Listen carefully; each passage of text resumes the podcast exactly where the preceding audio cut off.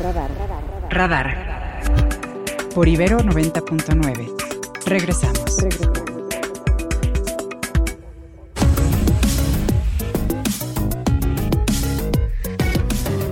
8 con 17 y ya estamos con Ernesto, quien saludamos con mucho gusto. Ernesto, muy buenos días. ¿Qué tal, mi querido Oscar Mario? Amigos que nos escuchan, muy buenos días y un excelente inicio de año. Hoy que, bueno, se lleva a cabo ya la, la segunda semana de conferencias matutinas allá en Palacio Nacional. Hay que recordar que solamente el primero de enero fue el día en que se canceló la conferencia matutina dentro de lo que ya es el 2024 y fuera de ello el presidente ha mantenido sus actividades cotidianas con la conferencia mañanera en punto de las 7 de la mañana todos esos días.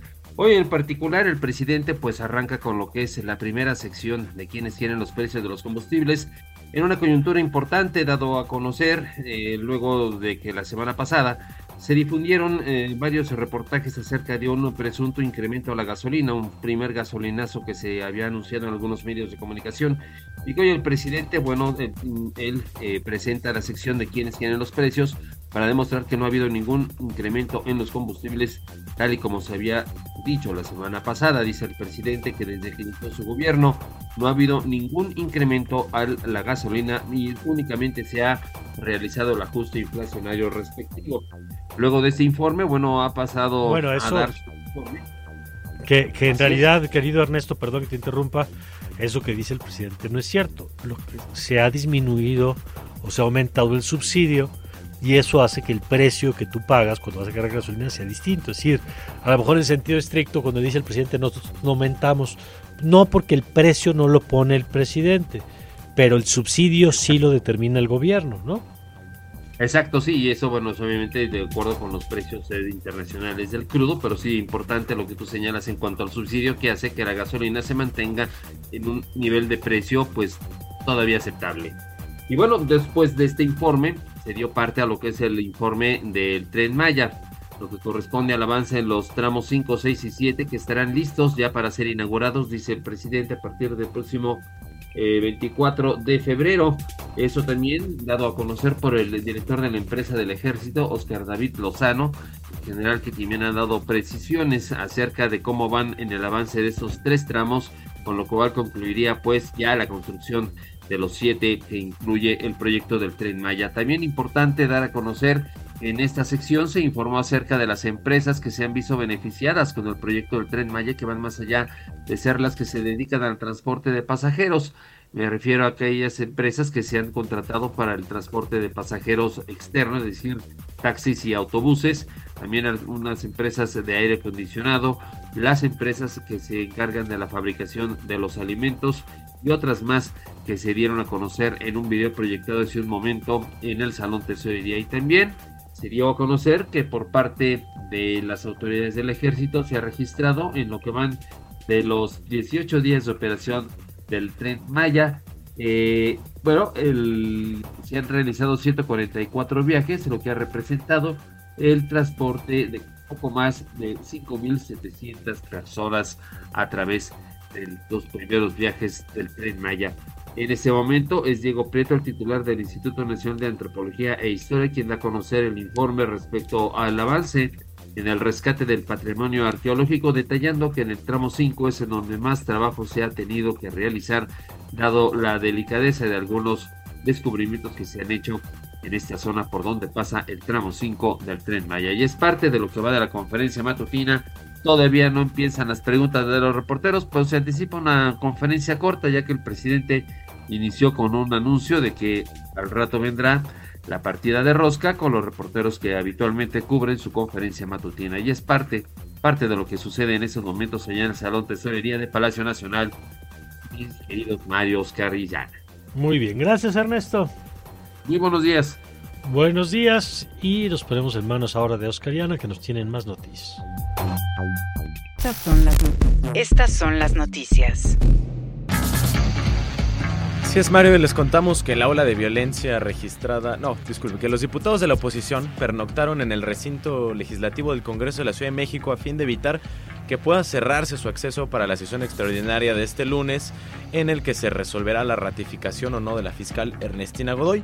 Y hasta el momento, Morena sigue sin poder reunir los 44 votos que requiere para de que declarar la mayoría calificada y se pueda rectificar así a la fiscal Godoy. Policías del municipio de Felipe Carrillo Puerto en Quintana Roo detuvieron al presunto tirador fantasma que lleva siendo buscado desde hace varios días. Se trata de un hombre al que se le atribuyen al menos agresiones contra 10 personas y que presenta cierta discapacidad mental, aunque esto no se ha precisado de qué tipo, según un comunicado que difundió este domingo la Fiscalía del Estado. De nuestro portal. Scanner 360. Y nos vamos con información internacional en Estados Unidos. Adicionalmente al lanzamiento de la cápsula espacial Peregrine, que lleva el proyecto Colmena del UNAM, la NASA se estrenó con este lanzamiento en el uso de cohetes fabricados por la iniciativa privada, algo que ha generado cierta polémica, de la cual nos tiene este reporte Radio Francia Internacional. Vamos a escuchar. 5, 4, 3, we have ignition. El lanzamiento exitoso de la nave espacial Vulcano Centauro, que esta mañana partió de Cabo Cañaveral con rumbo a la Luna, representa un gran paso de Estados Unidos en su objetivo de regresar a la Luna. El último alunizaje de una nave estadounidense tuvo lugar en 1972. El cohete Vulcano de United Launch Alliance de las empresas Boeing y Lockheed Martin transporta el módulo lunar peregrino, construido por otra empresa privada, Astrobiotic. Tras dos semanas de recorrido, Peregrino deberá posarse en el astro de la Tierra el 23 de febrero. Vulcano es el primero de una serie de cohetes de nueva generación que pueden configurarse de manera diversa y adaptarse para transportar satélites espía, aviones espaciales y otros materiales militares. La decisión de la NASA de recurrir a empresas privadas para regresar a la Luna busca reducir costos, incentivar la inversión privada y reducir la dependencia de la empresa SpaceX de Elon Musk, quien lanzó cerca de 100 cohetes en órbita el año pasado. Asimismo, la nave permitirá separarse definitivamente del uso de motores de fabricación rusa, otro gran competidor junto con China de la carrera espacial de este siglo.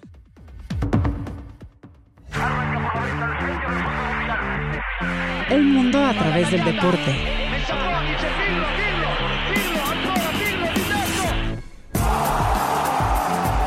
Crack 90.9. Y ahora sí arrancamos con largos y tendidos en Crack 90.9 con nuestro querido Omar García, que ya nos trae todos los detalles de la información deportiva. Omar, buenos días, adelante. Hola Oscar, ¿cómo estás? De nueva cuenta, qué gusto me da saludarte y pues vámonos largos y tendidos por una parte en este descanso que tuvimos, la primera etapa de la postemporada en la Liga Mexicana del Pacífico. De momento, dos equipos ya firmaron su boleto hacia la segunda ronda de esta eliminatoria. Los Naranjeros de Hermosillo con eh, cuatro victorias en cinco juegos despacharon a los Mayos de Navojoa, mientras que los Tomateros de Culiacán hicieron lo propio con el mismo resultado, cuatro por uno sobre los Cañeros de los Mochis. Todavía quedan pendientes las series entre los algodoneros de Guasave que están a una victoria de eliminar las Águilas de Mexicali y los Venados de Mazatlán que están en la misma situación, tres por dos arriba la serie sobre los Charros de Jalisco. Todavía tendremos que esperar hasta el fin de semana para poder platicar al respecto. También en resultados de la NBA, ayer en duelo de Angelinos, los Lakers pudieron prevalecer 106-103 la victoria sobre los Clippers. Buena noche para LeBron James, que fue líder anotador del partido con 25 unidades a su cuenta personal. Por otro lado, Paul eh, George e Ivica Zubac de los Clippers tuvieron 22 unidades, sin embargo esto no fue suficiente para que su, su equipo consiguiera la victoria. Por otro lado, los Raptors de Toronto derrotaron de 133-118 a los Warriors de Golden State, también los Grizzlies de Memphis 121-115 la victoria sobre los Suns de Phoenix y los campeones Nuggets de Denver 131-114 vencieron a los Pistons de eh, Detroit, que bueno, como han sufrido esta temporada también el día de hoy este, tendremos al campeón nacional del fútbol colegial de los Estados Unidos, Washington State, se estará enfrentando a la Universidad de Michigan, el equipo con más victorias en la historia de esta disciplina. Y pues bueno, también ya el cierre de la NCAA para este 2020 23 y bueno, lo que puede ser ya la consagración finalmente de Jim Harbaugh después de varios intentos fallidos con el conjunto de los Wolverines. Y también ya que estamos hablando de fútbol americano, terminó la temporada regular de la NFL y ya tenemos postemporada en los resultados. Los Jets derrotaron entre 17-3 a los New England Patriots en lo que podría ser el último partido de Bill Belichick entrenador que consiguiera de 10 viajes al Super Bowl y 6 anillos con los Patriots, pues puede cerrar su etapa con una de sus peores eh, campañas. También los Saints de New Orleans, 48-17 la victoria sobre los Falcons, que no fue suficiente, sin embargo, para poder llegar a los playoffs, ya que, como lo platicamos en el adelanto en este eh, resultado muy parecido al Toluca Santos, los Buccaneers de Tampa Bay 9 por 0 derrotaron a los Panthers. Por otro lado, los Dallas Cowboys se proclamaron campeones en el este de la Nacional con victoria 38-10 sobre los Washington Commanders y que aprovecharon también la derrota de los, de los Eagles de Filadelfia que cayeron ante los Giants de eh, New York. El último boleto de los playoffs lo consiguieron los Green Bay Packers que por décima ocasión consecutiva vencieron a los Chicago Bears y pues ahora se metieron a la postemporada en el primer año como titular de Jordan Love. Ahora se estarán enfrentando a los Dallas Cowboys, equipo con el que no pierden en postemporada desde 1995 en la ronda de comodines, mientras que en la conferencia americana los Bills de Buffalo sacaron una victoria ayer sobre los Miami Dolphins para proclamarse campeones en el este y con esto estarán recibiendo a los Pittsburgh Steelers, los Browns de Cleveland harán lo propio ante los Houston Texans que tuvieron un muy buen regreso para la segunda mitad de campaña y los Dolphins de Miami estarán visitando Kansas City para enfrentarse a los campeones reinantes Chiefs de Kansas City. Muy bien, pues ahí está cómo van las cosas. Gracias, querido Mar, como siempre. Seguro, querido Mario, pues ya nos escuchamos el día de mañana. Ya saben que me pueden encontrar en arroba Omar RX. Les mando un fuerte abrazo. Abrazo de vuelta para nuestro querido Omar García. Newsweek en español. Newsweek en español. Y nos vamos en este momento con nuestra querida Emma Landeros, a quien me da mucho gusto saludar por primera vez en este 2024. Emma, ¿cómo estás? Muy buen día. Buenos días, querido Mario. Muy bien. Feliz año, primero que nada. Que este 2024 esté colmado de éxitos para ti y para Radar. Muchas gracias. Igualmente, además del que eh, nos da mucho gusto que seas parte, querida Emma, y que cada 15 días compartas con nuestros amigos del auditorio estos contenidos, como esta discusión en torno a los eh, medicamentos para combatir el, el, el tema del sobrepeso en los Estados Unidos, que vaya que han crecido, que se han vuelto un tema que para un país que enfrenta los problemas de salud, que mira que México tiene lo propio, pero Estados Unidos eh, el tema de la obesidad se ha convertido en un asunto de salud pública por razones obvias y por eso no es menor esta discusión en torno a los medicamentos para tratarlo. Cuéntanos. Pues bien, Mario, en nuestra edición impresa reciente hablamos sobre los riesgos de caer en la tentación de bajar de peso de manera fácil y sin una guía médica, porque así como en Estados Unidos se hablamos de tres medicamentos que no solamente en Estados Unidos se pueden adquirir, sino que también en México y hay uno nuevo que ahorita mismo solamente está en Estados Unidos. Y pues te cuento, los medicamentos que sirven para controlar la diabetes también funcionan para controlar el sobrepeso y la obesidad. Sin embargo, estos deben de ser recetados por médicos y no solamente es una simple, ah, tienes diabetes, te receto esto. No, primero el médico tendría que hacer una revisión exhaustiva del organismo del paciente y además acompañar, en caso de que sea candidato a consumir este tipo de medicamentos, ya que puede haber, muchas veces puede haber otro tipo de enfermedades que se contrapongan o estar tomando otro tipo de medicamentos. Además, también tienen que estar acompañados de una dieta específica para este tipo de medicamentos y una serie de ejercicios que tendría que el médico indicar eh, para que pueda tener no solamente un buen funcionamiento el medicamento, sino no tenga daños a la salud del paciente. Muchas veces, Mario, estos medicamentos se pueden conseguir por internet, incluso en México, o sin receta médica, y tomarlos de alguna manera para bajar de peso de forma inmediata sin ningún tipo de precaución y puede llevar a daños bastante severos.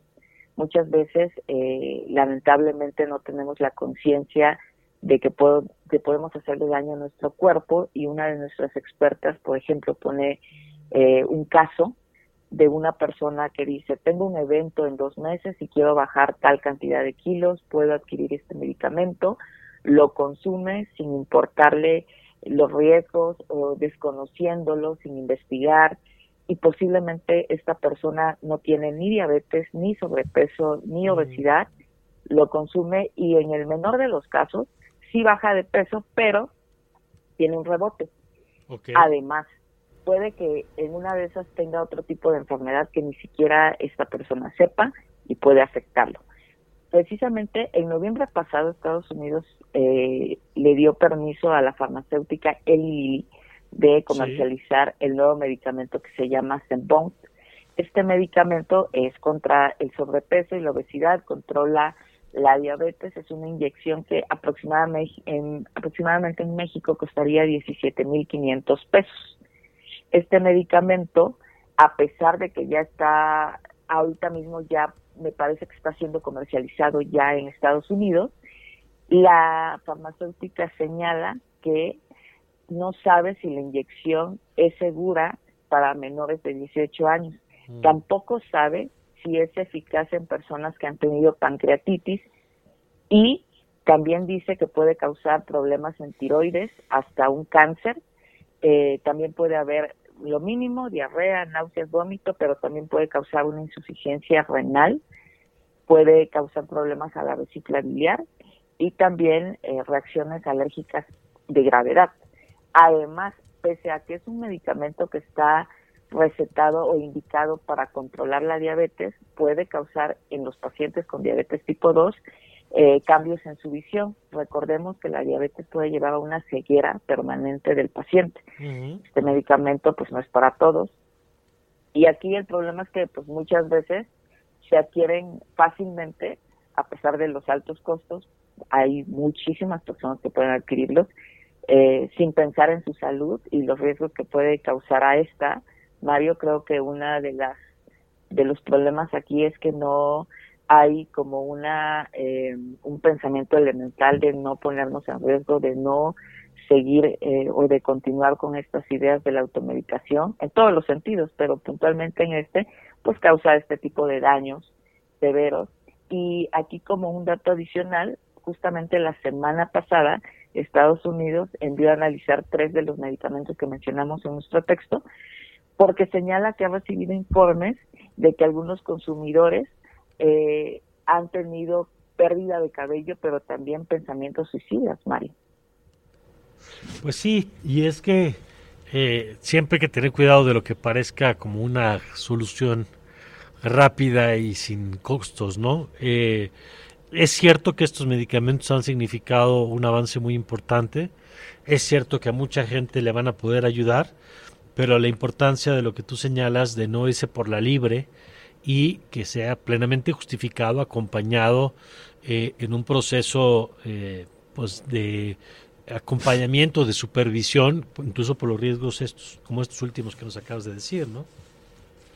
Claro, por supuesto.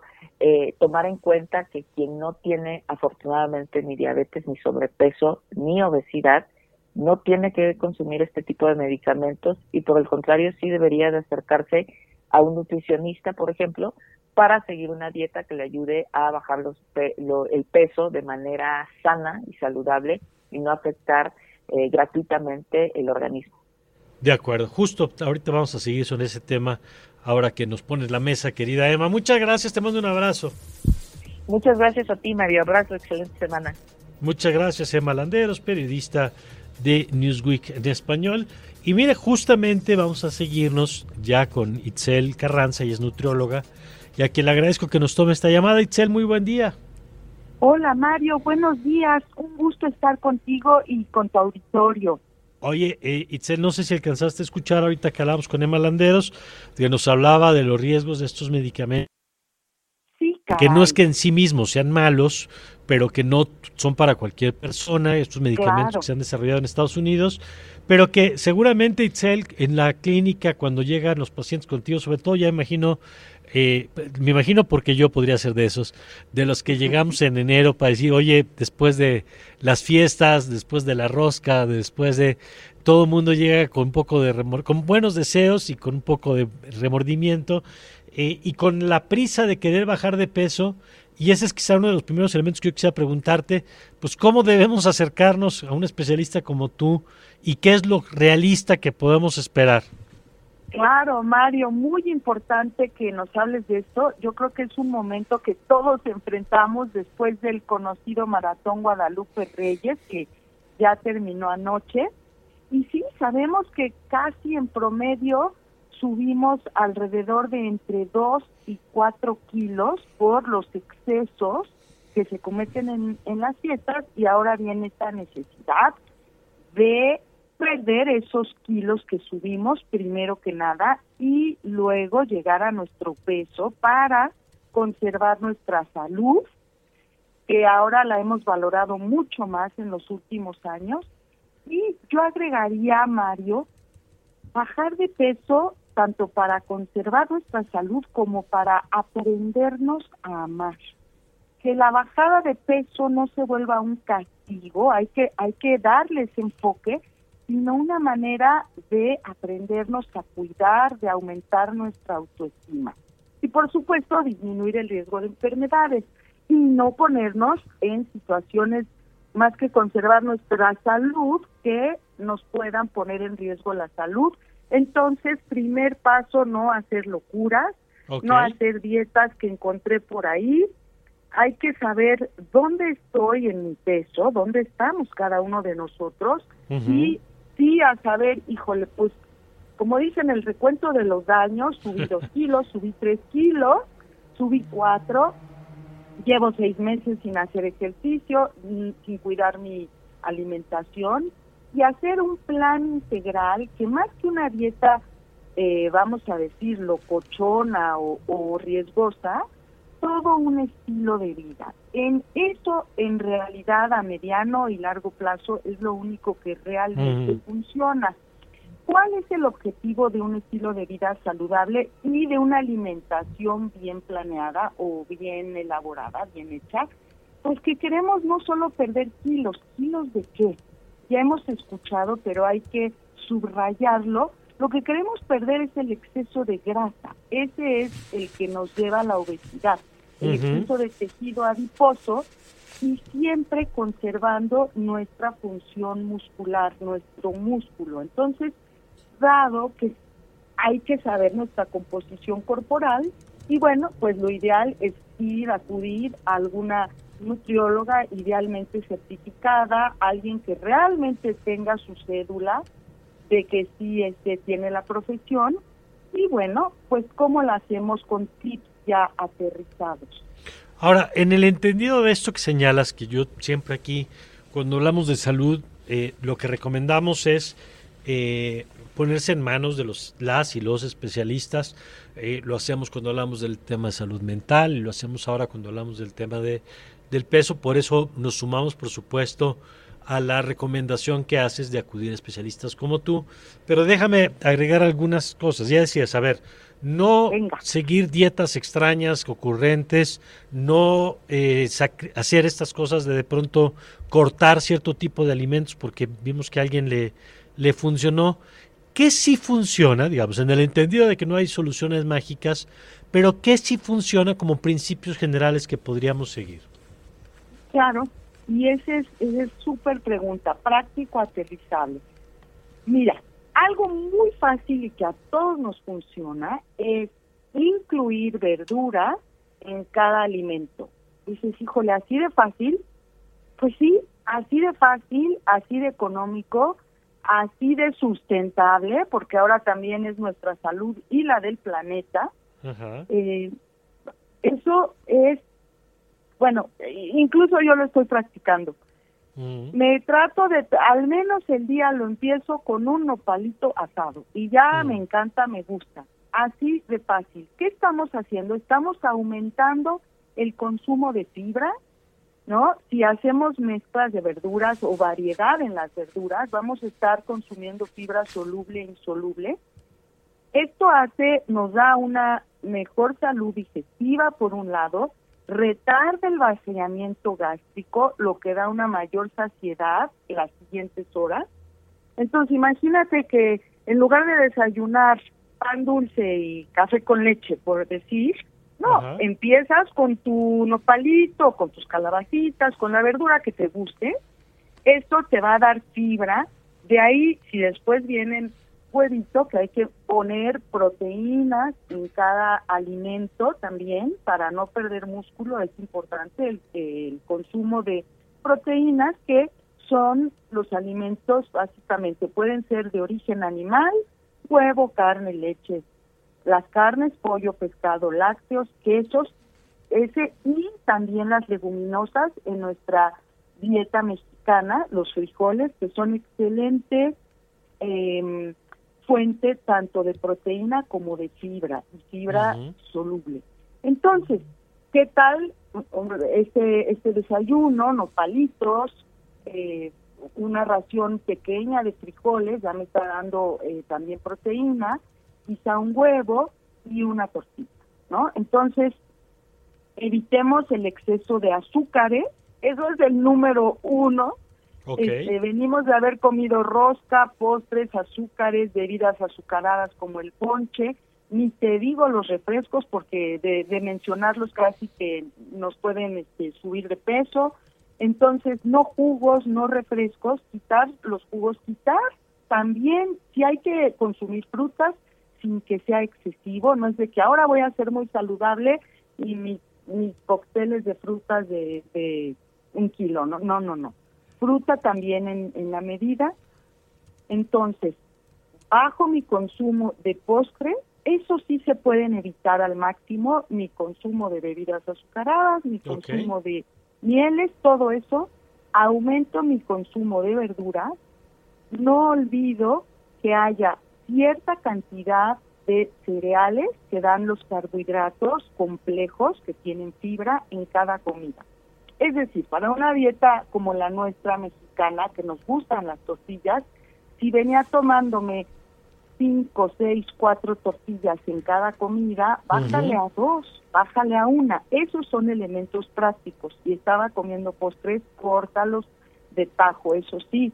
No olvides consumir este tipo de alimentos que nos brindan las proteínas que ya mencioné, eh, tanto vegetales como animales. Y bueno, el importante, para no perder músculo, eh, es importante que hagamos ejercicios de resistencia o lo que se llama de peso, de fuerza muscular.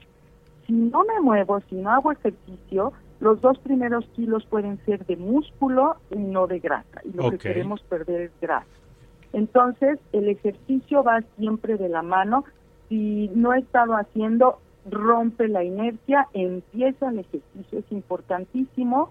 También dentro del plan integral es importante dormir bien, ya dejemos las desveladas, levantémonos a hacer ejercicio y eso nos va a procurar que nos dos dé sueño más temprano y volvamos a un horario saludable para nuestra salud. Y manejo de estrés también es muy importante. Y yo te diría, si eres de los comeloncitos como yo tiendo a ser, sí, de plano, en estos, en este mes que quiero, queremos todos bajar en general dos a cuatro kilos, ¿sabes qué es buena idea? Registro lo que como. Dices, híjole, qué flojera. No, ya todos traemos el teléfono Y inteligente. te a la vuelves mano. consciente. Sí, hay gente que me dice, yo como tan poquito y de pronto si se atoran y no bajan, los obligo a escribir esta semana o estas dos semanas todo lo que comes. Y bueno, ahí sí, la papita que me dio la amiga, las no sé qué botanitas que encontré, los cacahuatitos, parece que no, pero de poquito en poquito se va llenando el jarrito y la llantita. De acuerdo. Entonces, Pues sí. entonces es muy importante este registro, así como no registramos y cometimos excesos en este Guadalupe Reyes, ahora sí, vuélvete, cuida tu salud, quiérete, regresa, aumenta tu autoestima y puede ser comiendo lo que ya más o menos mencioné a grandes rasgos, como dices, generalidades, y registrar lo que comes, hazlo una semana y si puedes un mes, mucho mejor. Muy bien. Pues yo te agradezco mucho la, la información que nos acabas de compartir. Eh, y vamos a, a, seguir esas recomendaciones y acercarnos especialistas como tú, Itzel, Itzel Carranza. Muchas gracias. Encantada, Mario. Buen día a ti y a todo el auditorio. Muy buen día. Ahí está la nutrióloga Itzel Carranza con estas recomendaciones. Y nos vamos a un corte, Mario. Ana, al regresar vamos a estar hablando con Claudia Flores ya para cerrar esta recta final. Él es consultor en comunicación y narrativas, como todos los lunes. Estaremos hablando de las narrativas del arranque de 2024. Quédense con nosotros, ya volvemos aquí a Radar 99. Radar por Ibero 90.9. Estamos de regreso. Radar. Guerra de narrativas. Guerra de narrativas.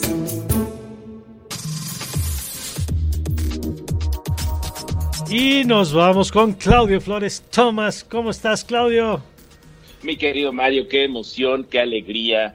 Eh, se siente saludarte, saludar a toda la gran audiencia de Radar en Ibero 90.9 y estar aquí en la Guerra de Narrativas hoy, lunes 8 de enero del 2024. ¿Qué tal, Ahora sí, completamente en vivo. Y cuéntanos qué nos traes en este arranque, en este arranque del 2024. Pues mira, Mario, justo les traigo unas eh, narrativas del arranque de año, tres, tres relatos que estamos, eh, digamos, consumiendo hoy, hoy y en esta semana de arranque del 2024, el relato del mundo, el relato nacional y nuestro propio relato individual que me viene perfecto eh, como pretexto justo la entrevista previa a esta guerra de narrativas. Hay que decir que el cambio de año siempre nos da un buen pretexto para hacer eh, también un corte de caja y ver qué hicimos el año pasado y qué queremos, que, deseamos lograr este 2024. Entonces, eh, vale la pena ver qué historias estamos consumiendo, qué narrativas estamos consumiendo del mundo. Tres, perdón, cuatro grandes relatos del mundo que tenemos hoy, que son las guerras, todo lo que tiene que ver con la, la guerra Ucrania-Rusia, la guerra en Gaza.